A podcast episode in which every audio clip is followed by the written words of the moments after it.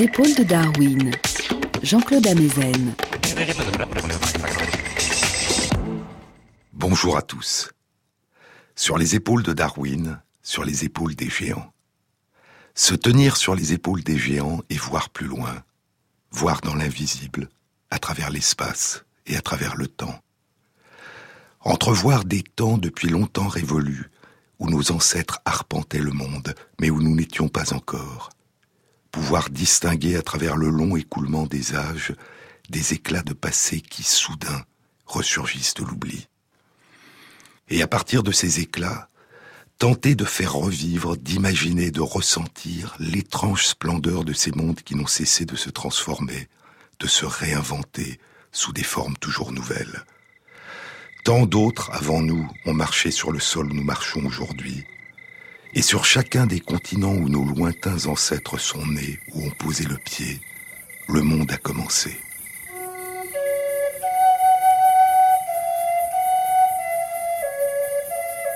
Il y a dans tous les peuples un récit du début, un récit de la création ou de l'émergence de l'univers, de la création ou de l'émergence de la terre, du ciel, du soleil, des étoiles, des animaux et des plantes, et de l'être humain. Et ce récit partout, pour chacun des peuples, est le récit de leur naissance, de la naissance de leurs ancêtres. Dans chaque région du monde, un jour, le monde est apparu.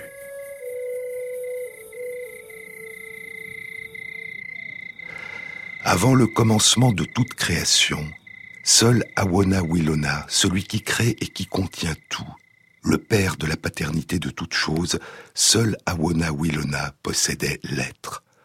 Il n'y avait absolument rien d'autre dans le grand espace des temps, sinon une noire obscurité, et partout le vide et la désolation. Ainsi commence le récit de la création du monde du peuple Zuni, un peuple d'agriculteurs profondément religieux. Au moment où les Espagnols poussent leur expédition jusqu'à leur village en 1539, les Zunis habitaient les régions qui font aujourd'hui partie des États du Nouveau-Mexique et de l'Arizona. Au commencement de la création absolue, poursuit le récit, Awona Wilona, le père de la paternité de toute chose, suscita un engendrement en lui-même et projeta ses pensées dans l'espace, de sorte que des nuées et des vapeurs de croissance connurent le développement et l'expansion. Ainsi, au moyen de son savoir inné, celui qui contient tout se créa lui-même en la personne et la forme du soleil que nous tenons pour être notre Père et qui vint ainsi à exister et à apparaître. Avec son apparition vint la lumière qui éclaircit les espaces, et avec l'éclaircissement des espaces, les grandes brumes s'unirent, s'épaissirent et tombèrent, de sorte que l'eau se forma par l'eau, oui, et la mer qui soutient le monde. De la surface de sa personne ayant tiré sa part de substance charnelle, le soleil père forma la matière séminale des deux mondes. Il en féconda les eaux immenses. Et voici que de la chaleur de sa lumière, ces eaux marines devinrent vertes, et que des écumes apparurent sur elles, grandissant et s'alourdissant, jusqu'à ce qu'elles deviennent Awitelin Tsita, la terre-mère quatre fois récipiendaire, et Apoyon Teshu, le ciel père qui recouvre tout. De l'union fécondante d'Awitelin Tsita et d'Apoyan Teshu, étendue sur les eaux immenses, la vie terrestre fut conçue. Ainsi naquirent tous les êtres de la terre, les hommes et les créatures, dans la quadruple matrice du monde. Le mythe Zuni, écrit Elise Marienstrass dans un beau livre La résistance indienne aux États-Unis, le mythe Zuni dit ensuite comment la terre-mère repoussa le ciel et sépara les deux mondes, et comment, prévoyant son malheur, elle garda longtemps sa progéniture en son sein, comment enfin elle s'associa avec le ciel pour que leur progéniture innombrable s'oriente dans l'espace, trouve des abris et pourvoie à sa subsistance. Oui, dit Awitelin Sita, la terre-mère quatre fois récipiendaire, oui, et de son sein ils tireront la nourriture, car c'est ainsi qu'ils trouveront la substance de vie dont nous-mêmes nous avons été nourris. Au moment où Christophe Colomb aborde en 1492 l'île que les Arawaks appellent Mamana et qu'il nommera Santa Maria, confondant les Arawaks avec les habitants de l'Inde qu'il croit avoir gagnés par la mer, l'ensemble du continent américain était déjà habité par plusieurs centaines de peuples, plusieurs centaines de nations. Les premiers habitants, je vous le disais dans une précédente émission, les premiers habitants étaient arrivés il y a environ 17 000 ans. Après avoir séjourné durant la dernière période d'intense glaciation pendant probablement 10 000 ans, dans le refuge des terres émergées de la Béringie, qui joignait à l'époque le continent eurasien et le continent américain, la Sibérie et l'Alaska. Puis, quand a commencé la fin de la période glaciaire et que les glaciers qui recouvraient le nord-ouest du continent américain ont commencé à reculer, les premiers immigrants posent le pied en Alaska. Il semble, je vous le disais, que la quasi-totalité des Amérindiens qui vivent aujourd'hui en Amérique centrale et en Amérique du Sud sont les descendants de ces premiers immigrants qui avaient déjà gagné le Chili il y a 14 600 ans. Puis plus tard, plusieurs vagues de nouveaux immigrants venus d'Asie se sont mélangés aux populations de premiers immigrants restés en Amérique du Nord et ont donné naissance à une partie des nations qui vivent aujourd'hui aux États-Unis et au Canada. On estime aujourd'hui que lors de l'arrivée de Christophe Colomb, la population du continent américain comptait une centaine de millions de personnes, dont 10 à 12 millions vivaient sur le territoire actuel des États-Unis. On estime qu'il y avait plus de 1000 langues différentes. Beaucoup de nations en Amérique du Nord s'étaient donné pour nom les hommes ou le peuple. Les Lenape, encore appelés Delaware, se nommaient les Leni Lenapi, les hommes vrais. Les Cheyennes se nommaient les Tsetse Hesta Estse, les êtres humains. Les Apaches, le peuple.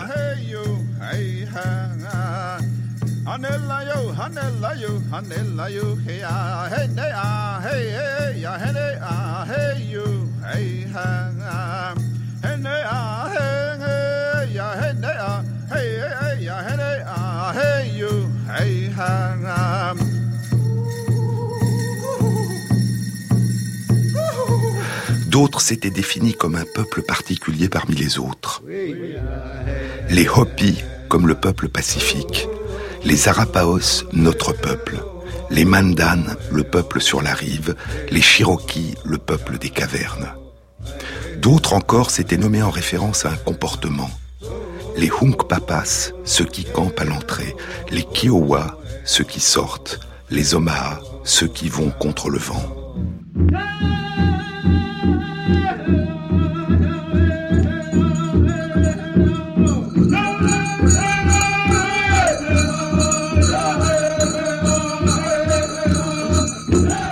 Les Européens les renommèrent. Ils appelèrent Nez percé la nation qui se nommait elle-même Kupnit Pelou, ceux qui marchent hors de la forêt. Ils appelèrent Blackfeet, pieds noirs, ceux dont les mocassins étaient noircis de cendres, la nation qui se nommait elle-même Neitsetapi, les vrais êtres humains. Et lorsque les Européens se sont alliés provisoirement à certaines nations amérindiennes pour en combattre d'autres, ils donnèrent à celles qu'ils combattaient le nom que leur donnaient leurs ennemis amérindiens. Ainsi, la nation des Tsetse Hesta les êtres humains, reçut le nom que lui donnait la nation Sioux, les Chahiyena, les Cheyennes, ceux qui parlent en langue étrangère. Et le nom de Sioux lui-même est un nom que les colons français du XVIIe siècle ont dérivé de celui que leur donnaient leurs ennemis, les Odawa. Nadowissu, Nadouissu, petit ennemi ou petit serpent. La nation que ses ennemis appelaient les Sioux se nommait elle-même Otseti Sakowi, les sept feux du Conseil, mais les Sioux finirent par adopter le nom que les Européens leur avaient donné. Les centaines de nations qui peuplaient le continent américain longtemps avant l'arrivée de Christophe Colomb avaient des cultures, des modes de vie, des modes d'organisation sociale, des religions, des mythes, des rites, des légendes, des chants, des arts et des langues d'une très grande diversité. Et leur récit des débuts, leur récit de la création du monde, de l'émergence du monde et de la naissance de leurs ancêtres était aussi d'une très grande diversité.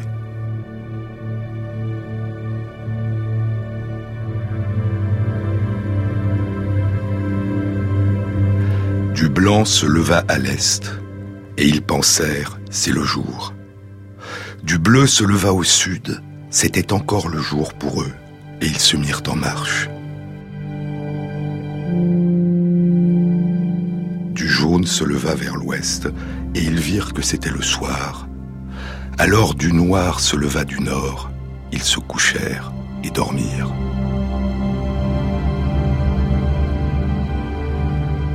Ainsi commence le chant de l'émergence, le chant de la création du monde de la nation Navajo. De ce premier monde, celui des fourmis noires et des fourmis rouges, et des libellules, et des scarabées d'or et des scarabées noirs, et des chauves-souris et des criquets, les futurs êtres humains sont chassés, et ils passent alors dans le deuxième monde. Le premier monde était rouge, dit le récit. Le deuxième monde était bleu. Le deuxième monde appartenait au peuple des hirondelles. Et ils en sont aussi chassés. Ils arrivèrent au ciel du deuxième monde, dit le récit, et ils ne virent aucune issue. Comme ils tournaient en cercle sous le ciel, une tête blanche sortit du ciel et les regarda. C'était Niltsi, le vent. Il leur dit que s'ils volaient vers le sud, ils trouveraient une ouverture. C'était une fente étroite dans le ciel. Ils s'y glissèrent et sortirent dans le troisième monde. La couleur du troisième monde était le jaune. Les sauterelles vivaient là.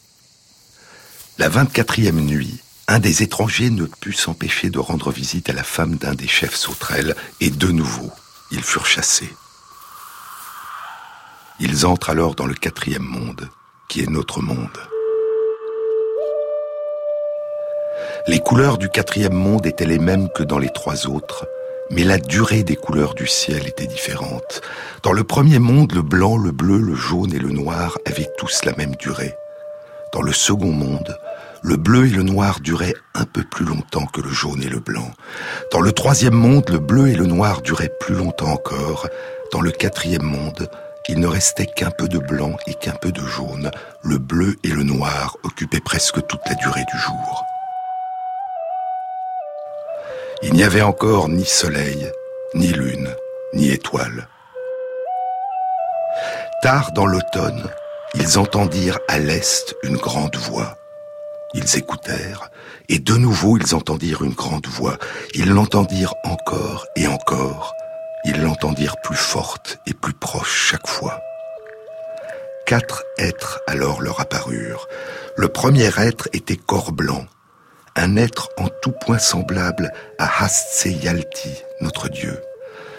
Le deuxième être était corps bleu, un être en tout point semblable au Dieu Tonenili. Le troisième être était corps jaune, et le quatrième corps noir était semblable au dieu du feu, dont le nom aujourd'hui est Astsezini. Et les êtres leur dirent, nous voulons créer un nouveau peuple qui nous ressemble. Vous avez un corps comme nous, mais vous avez des dents, des pieds et des griffes de bêtes. Nous voulons créer des êtres avec des mains, comme nous. Vous êtes sales, vous sentez mauvais, lavez-vous, nous reviendrons dans douze jours. Le matin du douzième jour, les douze peuples se lavèrent, les femmes se séchèrent avec de la farine jaune, les hommes avec de la farine blanche. Alors, ils entendirent la voix des dieux qui approchaient. Corps bleu et corps noir portaient chacun une peau sacrée. Corps blanc portait deux épis de maïs, un épi blanc et un épi jaune, et corps jaune ne portait rien. Les dieux étendirent une peau de bête sur le sol, la tête était tournée vers l'ouest. Sur la peau, ils placèrent les deux épis, la pointe des épis vers l'est, et ils les couvrirent de la deuxième peau de bête. Ils dirent à tous de s'éloigner pour laisser venir le vent. Le vent blanc souffla de l'est, le vent jaune souffla de l'ouest entre les peaux, sur les épis. Les deux vents soufflèrent, et huit êtres du peuple des mirages firent quatre fois le tour des peaux, et les plumes d'aigle qui les séparaient bougèrent. On enleva les peaux. Premier homme et première femme étaient là. Ce fut le vent qui leur donna la vie. C'est le vent qui souffle dans nos bouches maintenant qui nous donne la vie. Quand il cesse de souffler, nous mourrons. Le bout de nos doigts porte la trace du vent, et par lui, nous voyons dans quelle direction allait leur souffle quand ils sont nés.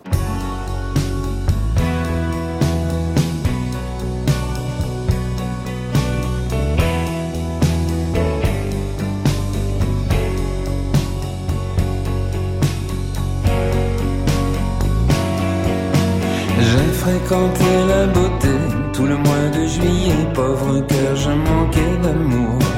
J'ai fréquenté la beauté, chaque jour abreuvé à l'illusion des toujours. L'amour qui s'est dévoré, qui nous jette au panier, pleurniche en route de la tour.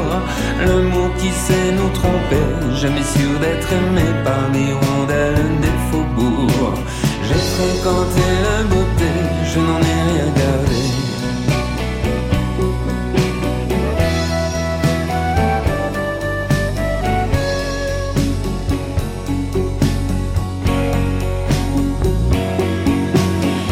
fréquenté la santé, chaque matin le lait, cœur humide, journaux et l'amour.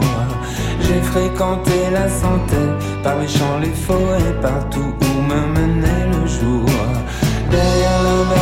balle aux forêts, nu parmi les jeunes, je suivais la cave à l'amour. J'ai fréquenté la santé, les éboueurs et mangeais pour les rondelles des faubourgs. J'ai fréquenté la santé, je n'en ai rien gardé.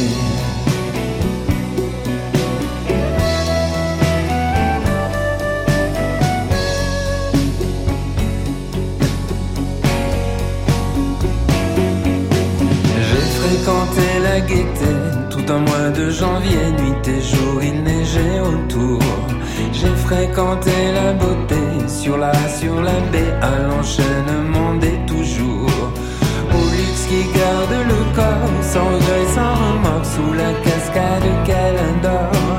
J'ai fréquenté la gaieté, mais je n'ai rien gardé de l'hirondelle du faubourg. J'ai fréquenté la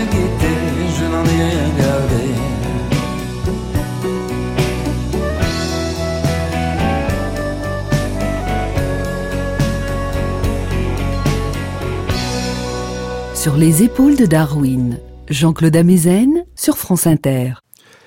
La nation Navajo vivait dans les mêmes régions que la nation Zuni.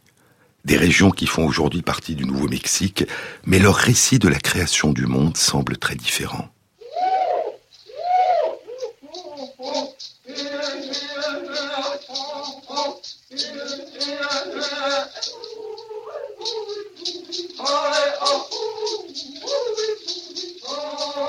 Les Navajo parlent la langue nat d'Aîné, une langue parlée par des populations qui semblent être nées d'un mélange entre des populations des premiers immigrants arrivés sur le continent américain il y a environ 17 000 ans et une population appartenant à une troisième vague d'immigrants venus plus récemment d'Asie de l'Est.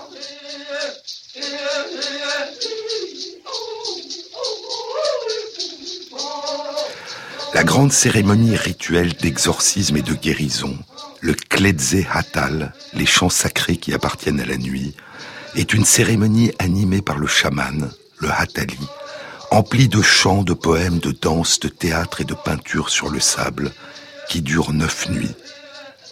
Durant les 324 chants sacrés, la strophe des poèmes qui revient le plus souvent durant la cérémonie est La beauté devant moi fasse que je marche, la beauté derrière moi fasse que je marche, la beauté au-dessus de moi fasse que je marche, la beauté au-dessous de moi fasse que je marche, la beauté tout autour de moi fasse que je marche. Et l'incantation qui revient le plus souvent est Sa Nagai Bike Ozon. Elle signifie, disent Jacques Roubaud et Florence Delay dans un beau recueil, Partition rouge, poèmes et chants des Indiens d'Amérique du Nord, elle signifie dans le vieil âge errant sur la piste de la beauté. Mais aussi lorsqu'on prononce ça au lieu de ça, que le rajeunissement soit atteint en accord avec la beauté, dans le vieil âge errant sur la piste de la beauté et que le rajeunissement soit atteint en accord avec la beauté. Le même chemin de beauté, disent les chants sacrés Navarro, mène à la fois au grand âge et au rajeunissement. Dans d'autres nations amérindiennes, à chaque chant correspond un dessin, un pictogramme. Dans les années 1907, 1908 et 1909, écrivent Jacques Roubaud et Florence Delay, sur le territoire des Indiens Chippewa, dans les réserves de terre blanche, lac au Sansu et lac rouge, Frances Densmore, armée de papier et d'un phonographe à rouleau de cire, recueillit, nota et enregistra un peu plus d'une centaine de chants traditionnels de ce peuple.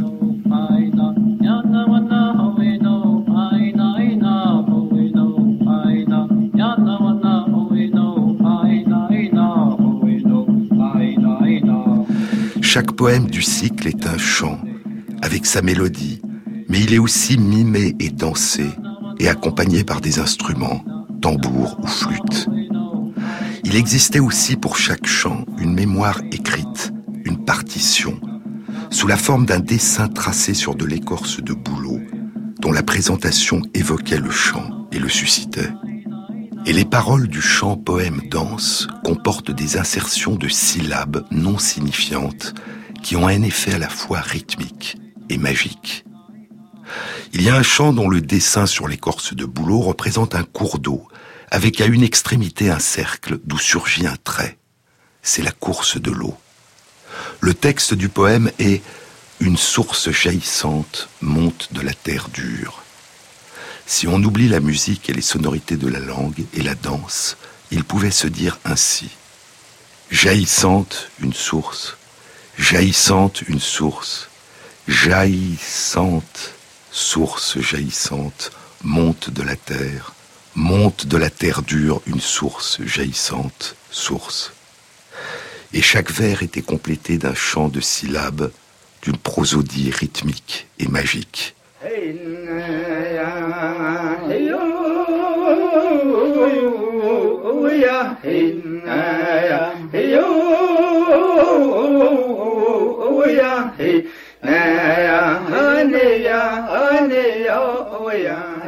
Un autre chant est intitulé Mon cinquième chant de chasse pour chasser la nuit ou Œil vaut étoile.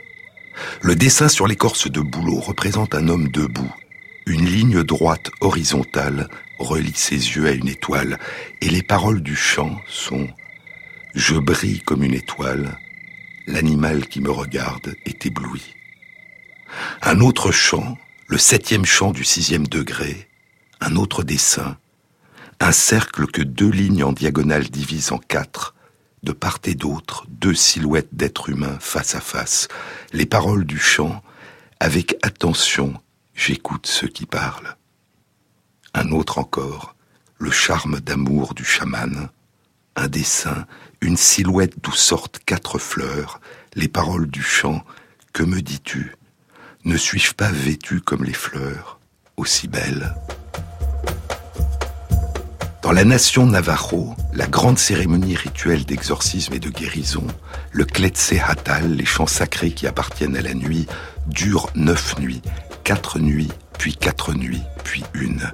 Le nombre quatre semble important. Les quatre premières nuits sont la nuit de l'Est, la nuit du Sud, la nuit de l'Ouest et la nuit du Nord.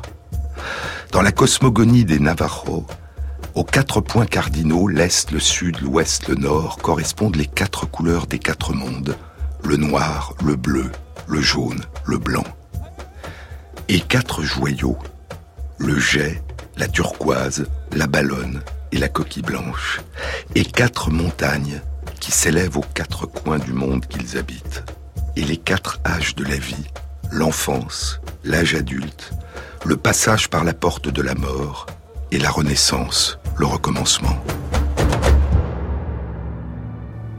L'Est est la grande obscurité avant l'aube, la couleur noire, l'enfance, le jet et le mont Cisnadzini, auquel on a donné le nom de Peladopic et qui se dresse à l'est du monde qu'habitaient les Navajos dans cette région qu'on a appelée le Nouveau-Mexique.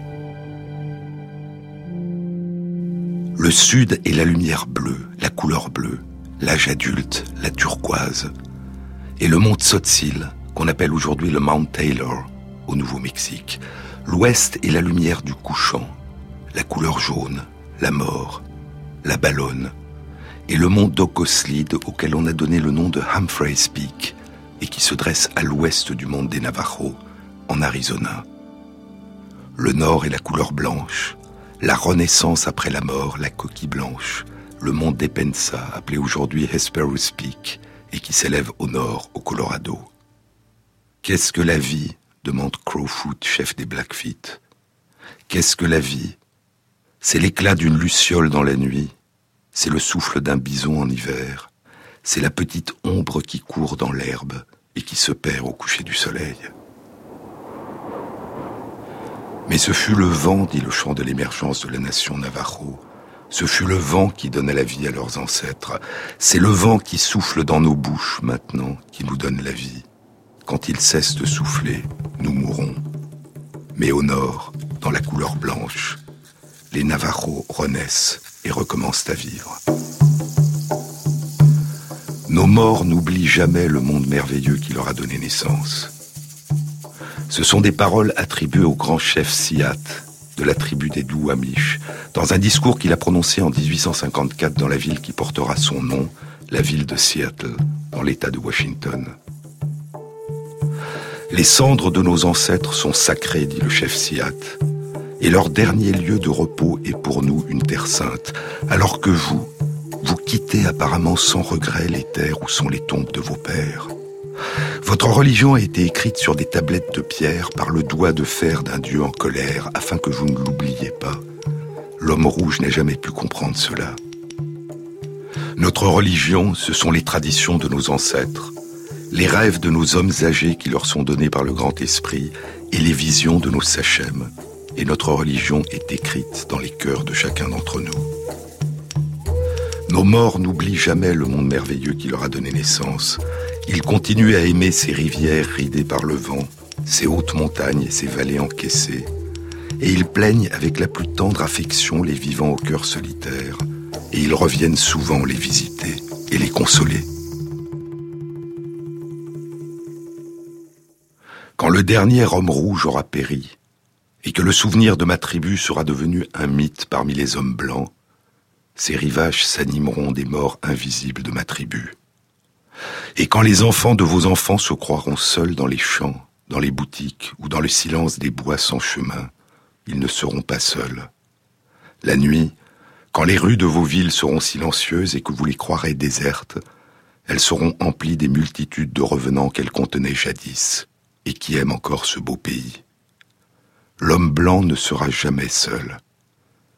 Qu'il soit juste et traite mon peuple avec bonté,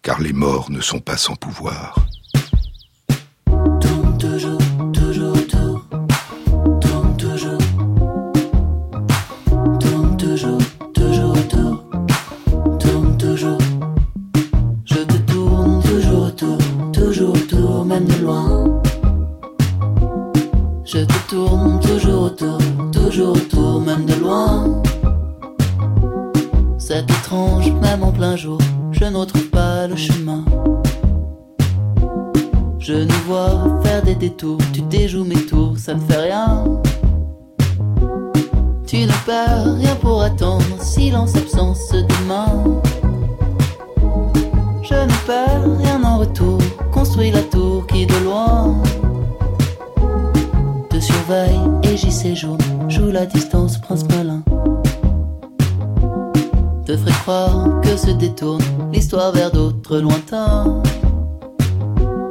Il va faire mes atouts aux reines aux chairs de Satan. Reviendrai croiser le fer de ton cœur de chienne au besoin.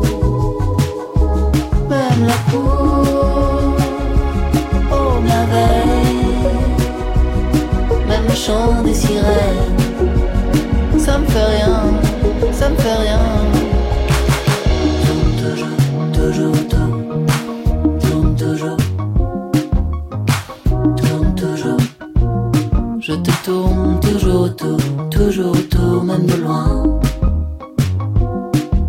Tournes autour, tournes autour du moi.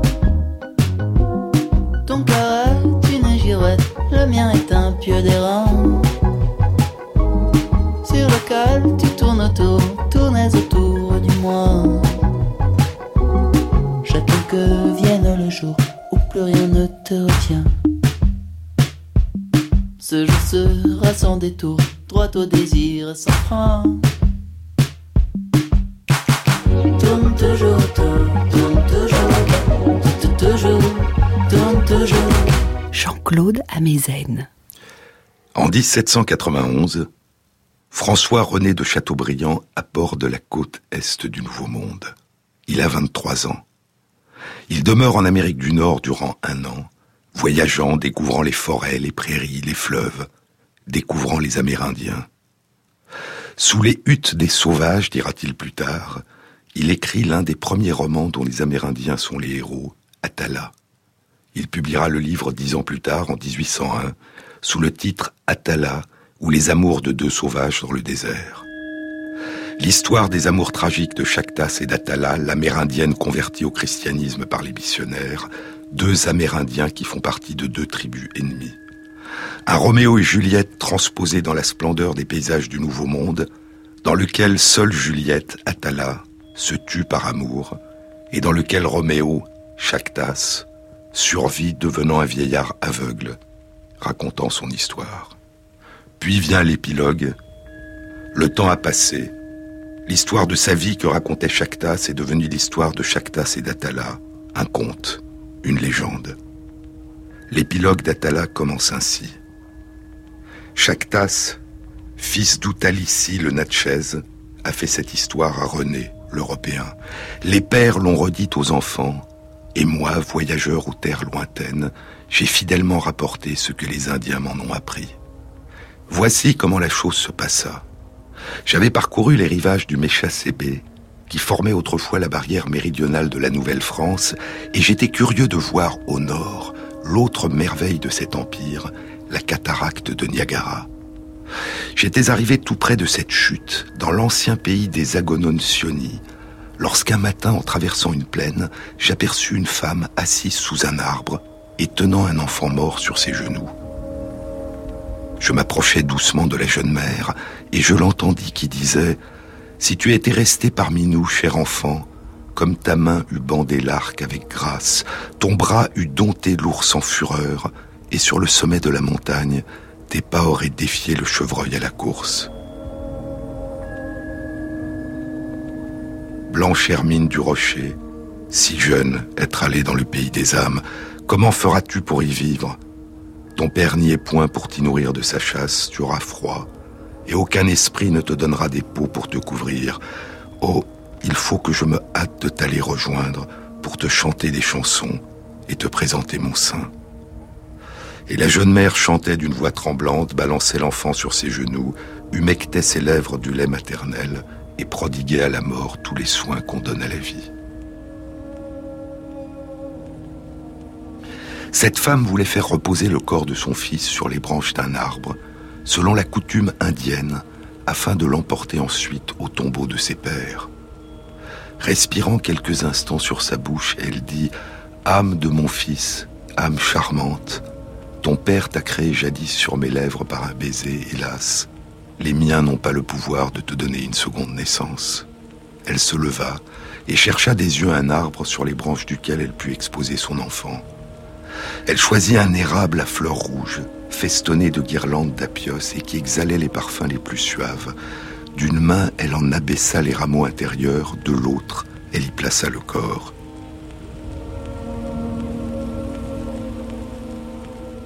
Laissant alors échapper la branche, la branche retourna à sa position naturelle, emportant la dépouille de l'innocence cachée dans un feuillage odorant. Oh, que cette coutume indienne est touchante. Ces tombeaux aériens du sauvage, ces mausolées de fleurs et de verdure que parfume l'abeille, que balance le zéphyr, et où le rossignol bâtit son nid et fait entendre sa plaintive mélodie.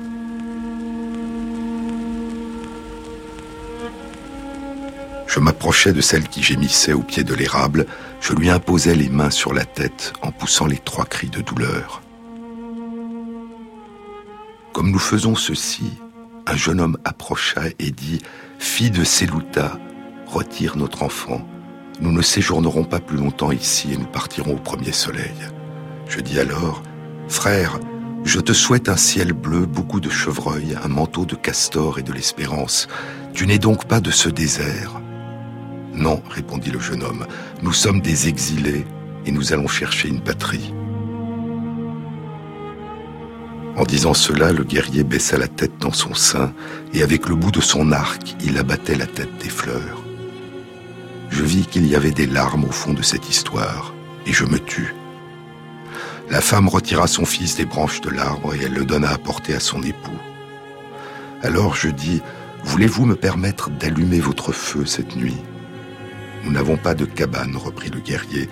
Si vous voulez nous suivre, nous campons auprès de la chute. Je veux bien, répondis-je, et nous partîmes ensemble.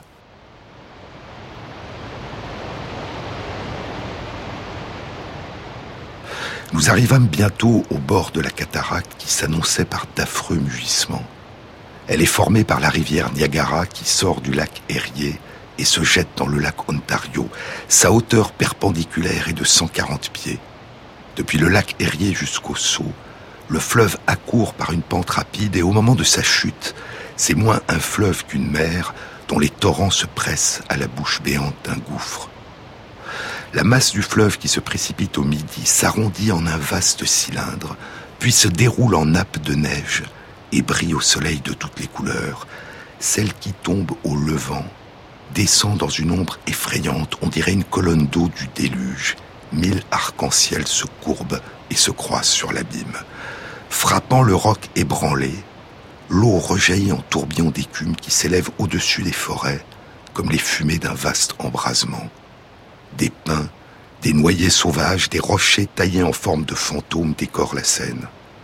Des aigles entraînés par le courant d'air descendent en tournoyant au fond du gouffre, et des carcajous se suspendent par leur queue au bout d'une branche abaissée pour saisir dans l'abîme les cadavres brisés des élans et des ours.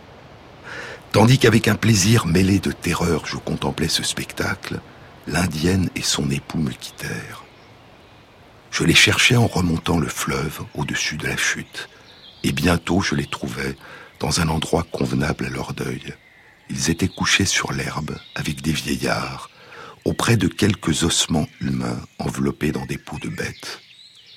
Étonné de tout ce que je voyais depuis quelques heures, je m'assis auprès de la jeune mère et je lui dis Qu'est-ce que tout ceci, ma sœur? Elle me répondit Mon frère, c'est la terre de la patrie. Ce sont les cendres de nos aïeux qui nous suivent dans notre exil. Et comment, m'écriai-je, avez-vous été réduit à un tel malheur? La femme répondit, Nous sommes les restes des Natchez. Après le massacre que les Français firent de notre nation pour venger leurs frères, ceux de nos frères qui échappèrent aux vainqueurs trouvèrent un asile chez les Chicassas, nos voisins. Nous y sommes demeurés assez longtemps tranquilles. Mais il y a sept lunes que les Blancs de la Virginie se sont emparés de nos terres en disant qu'elles leur ont été données par un roi d'Europe. Nous avons levé les yeux au ciel et chargés des restes de nos aïeux, nous avons pris notre route à travers le désert. Je suis accouché pendant la marche et comme mon lait était mauvais à cause de la douleur, il a fait mourir mon enfant. En disant cela, la jeune mère essuya ses yeux avec sa chevelure. Je pleurais aussi. Le lendemain, au point du jour, mes hôtes me quittèrent. Les jeunes guerriers ouvraient la marche et les épouses la fermaient.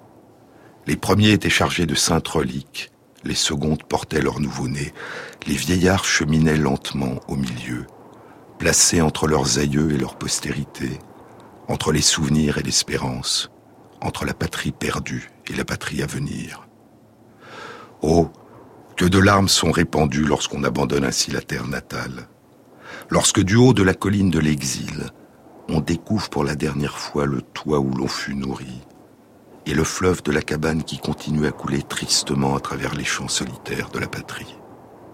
Indien infortuné que j'ai vu errer dans les déserts du Nouveau Monde avec les cendres de vos aïeux, vous qui m'aviez donné l'hospitalité malgré votre misère, je ne pourrais vous la rendre aujourd'hui, car j'erre ainsi que vous à la merci des hommes, et moins heureux dans mon exil, je n'ai point emporté les ossements de mes pères. 22 ans après la publication d'Atala, en 1823, James Fenimore Cooper publie Les Pionniers, le premier grand roman américain consacré aux Amérindiens et au combat entre les colons anglais et français en Amérique du Nord. Le premier volume d'une saga en cinq volumes, Les histoires de bas de cuir, qui couvre une période qui s'étend sur plus d'un demi-siècle, de 1740 à 1804.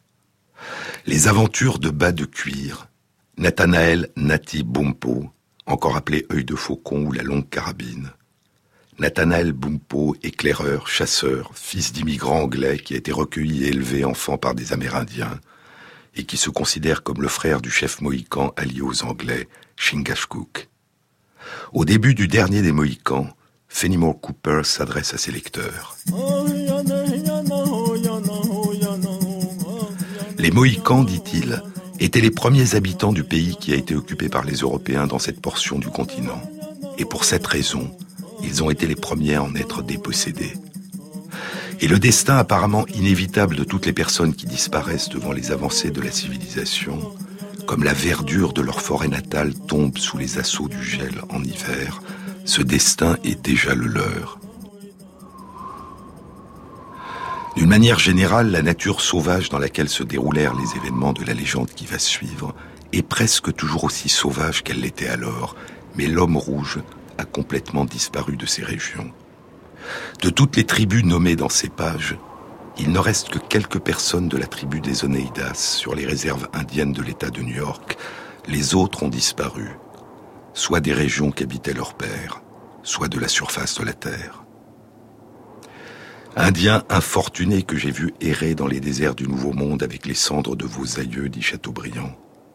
Tribu disparue des régions qu'habitaient leurs pères, ou de la surface de la terre, dit Fenimore Cooper. Comme la verdure de leur forêt natale tombe sous les assauts du gel en hiver. Comme un destin naturel contre lequel on ne pourrait rien. La venue de l'Européen comme la venue de l'hiver. Mais le printemps qui renaît après l'hiver n'est pas le printemps des Amérindiens, c'est le printemps des Européens. Une dizaine d'années après la publication du dernier des Mohicans, en 1839, Darwin le dira de manière beaucoup plus brutale. Cela fait trois ans qu'il est revenu de son long voyage autour du monde. Il publie la première édition de son journal des recherches concernant la géologie et l'histoire naturelle des pays variés visités par le Beagle, navire de Sa Majesté. Il écrit Où que l'Européen ait posé le pied, la mort semble poursuivre l'indigène.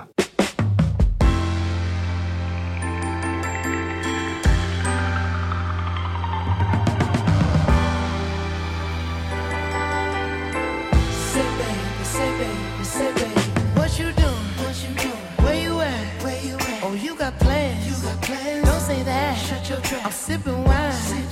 In a robe. I look too good. Look too to be alone.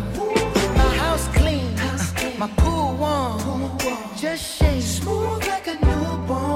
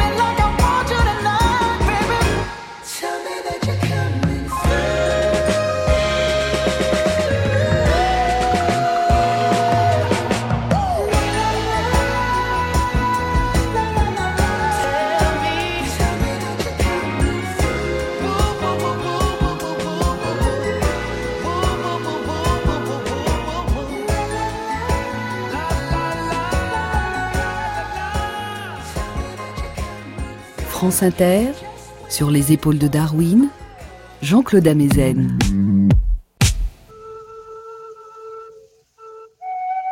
Mes enfants, au début j'aimais les blancs, je leur donnais des fruits, je leur donnais des fruits.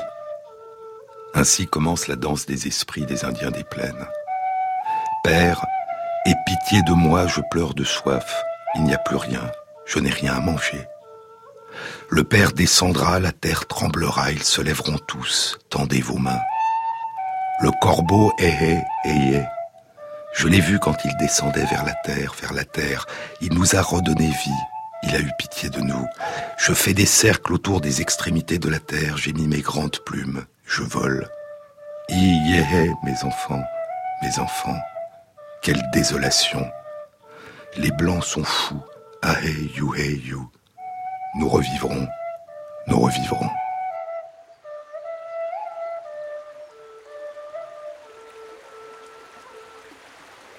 Les vastes plaines ouvertes, les belles collines qui ondulent, les ruisseaux qui serpentent, n'étaient pas sauvages à nos yeux, écrit Luther Standing Bear. Fils d'un chef Sioux né dans une réserve du Dakota du Sud, il a été élevé dans une école où la seule langue enseignée était l'anglais et où il était interdit de parler la langue des Sioux. Plus tard, il dira, les enfants indiens auraient dû apprendre comment traduire correctement la langue Sioux en anglais, mais les professeurs d'anglais leur ont seulement appris à parler la langue anglaise comme à une bande de perroquets. Luther Standing Bear fera partie de la tournée en Angleterre du spectacle de Bill Cody, Buffalo Bill. Il rencontrera le roi Édouard VII. Il retournera dans la réserve où il est né et sera nommé chef Sioux. Puis il quittera la réserve et tournera dans de nombreux films à Hollywood durant les années 1920. Il sera l'un des défenseurs des cultures, des religions et des droits des Amérindiens.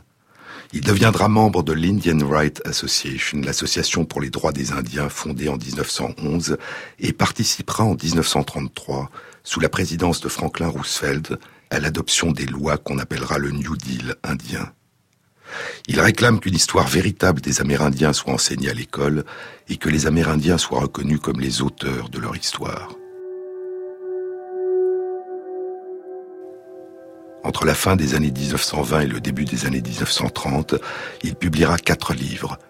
Mon peuple les Sioux, Le pays de l'aigle tacheté, Les histoires de Sioux et ce que l'Indien signifie pour l'Amérique. Les vastes plaines ouvertes, les belles collines qui ondulent, les ruisseaux qui serpentent n'étaient pas sauvages à nos yeux, écrit Luther Standing Bear. C'est seulement pour l'homme blanc que la nature était sauvage, seulement pour lui que la terre était infestée d'animaux sauvages et de peuplades barbares. Pour nous, la terre était douce, généreuse, et nous vivions comblés des bienfaits du grand mystère. Ce n'est que lorsque l'homme poilu de l'Est est arrivé, et dans sa folie brutale a accumulé les injustices sur nous et les familles que nous aimons, que la terre nous est devenue sauvage lorsque même les animaux de la forêt ont commencé à fuir à son approche, alors commença pour nous l'Ouest sauvage. Qui peut dire si les usages des Blancs sont bons pour les Indiens, dira encore Luther Standing Bear. Qui peut se prévaloir de la faculté de juger les valeurs indiennes et de leur substituer d'autres valeurs? L'ordre social des Blancs est-il si harmonieux qu'il mérite le respect des Indiens? Est-il sage de demander aux Indiens d'adopter des formes sociales qui leur sont étrangères? C'est aux Indiens seuls de répondre. Mais que nos frères blancs adoptent plutôt un autre point de vue, qu'ils considèrent le monde des Indiens comme un monde humain, qu'ils se soucient de reconnaître les droits de l'homme aux Indiens, ils restitueront ainsi une part d'humanité à leur propre société.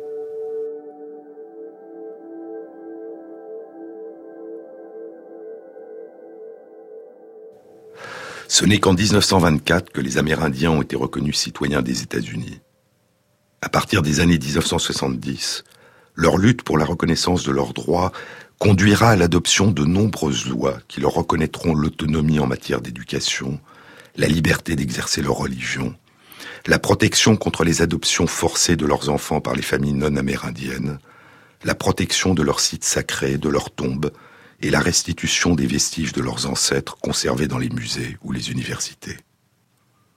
En 2012, le président Barack Obama a annoncé le versement des réparations financières réclamées par 41 nations amérindiennes, un dédommagement de 1 milliard de dollars pour résoudre de façon juste et honorable, dira le gouvernement, les griefs historiques des Amérindiens envers les États-Unis.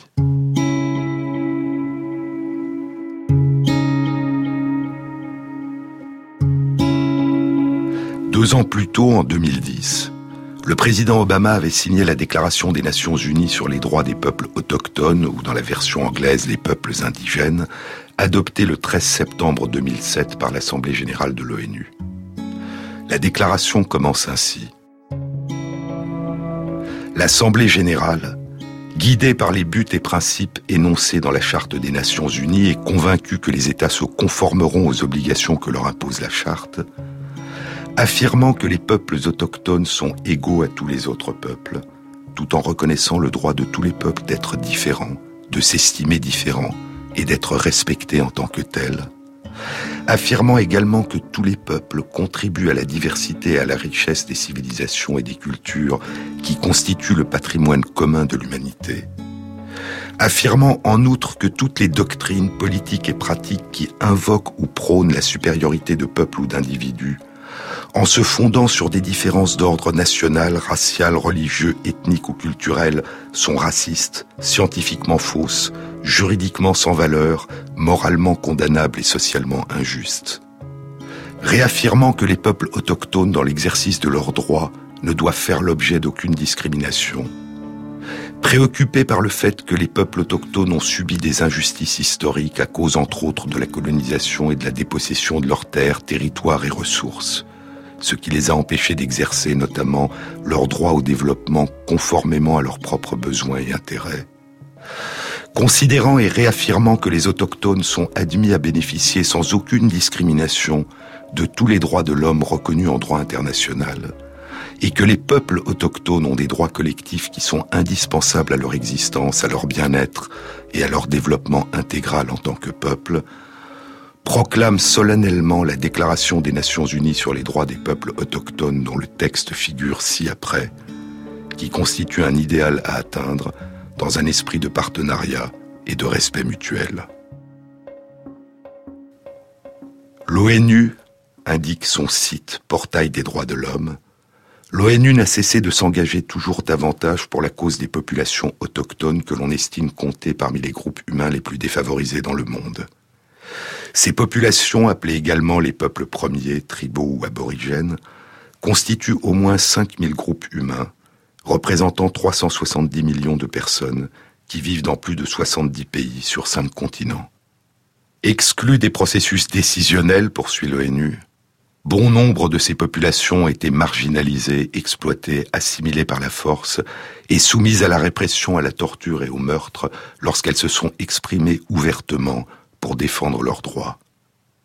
Par peur des persécutions, elles vont souvent se réfugier à l'étranger, où elles doivent parfois taire leur identité et renoncer à leur langue et à leurs coutumes traditionnelles.